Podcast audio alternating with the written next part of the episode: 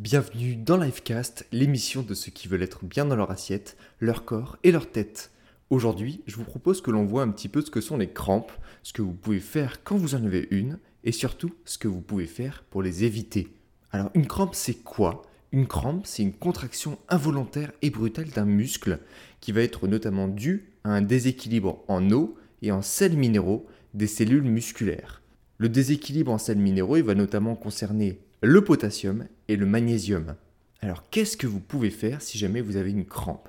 Alors si vous faites face à une crampe, déjà pas de panique, hein, elle va s'en aller toute seule, rapidement. Ça dure jamais euh, plus d'une minute.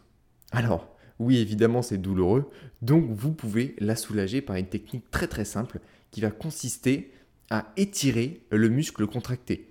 Donc par exemple, si vous souffrez d'une crampe au mollet, tout ce que vous avez à faire, c'est de ramener la pointe de votre pied vers vous.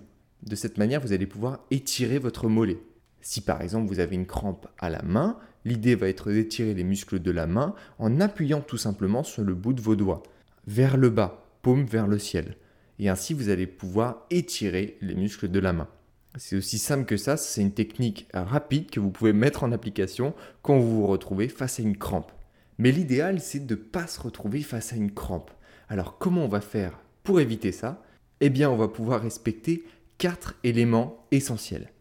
Le premier, on le dira jamais assez, c'est l'hydratation.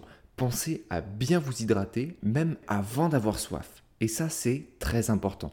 Ensuite, le deuxième point, ça va être de bien échauffer vos muscles avant l'effort. Déjà pour le préparer correctement et éviter les blessures, mais aussi pour éviter les crampes. Et c'est ça qui nous intéresse. Le troisième point à respecter, ça va être de manger des aliments qui vont être riches en potassium. Donc par exemple, on va avoir les bananes, les carottes, les épinards, les lentilles. Alors ça c'est une liste non exhaustive. Hein. À vous de trouver une alternative si jamais vous n'aimez pas les aliments que je viens de vous citer.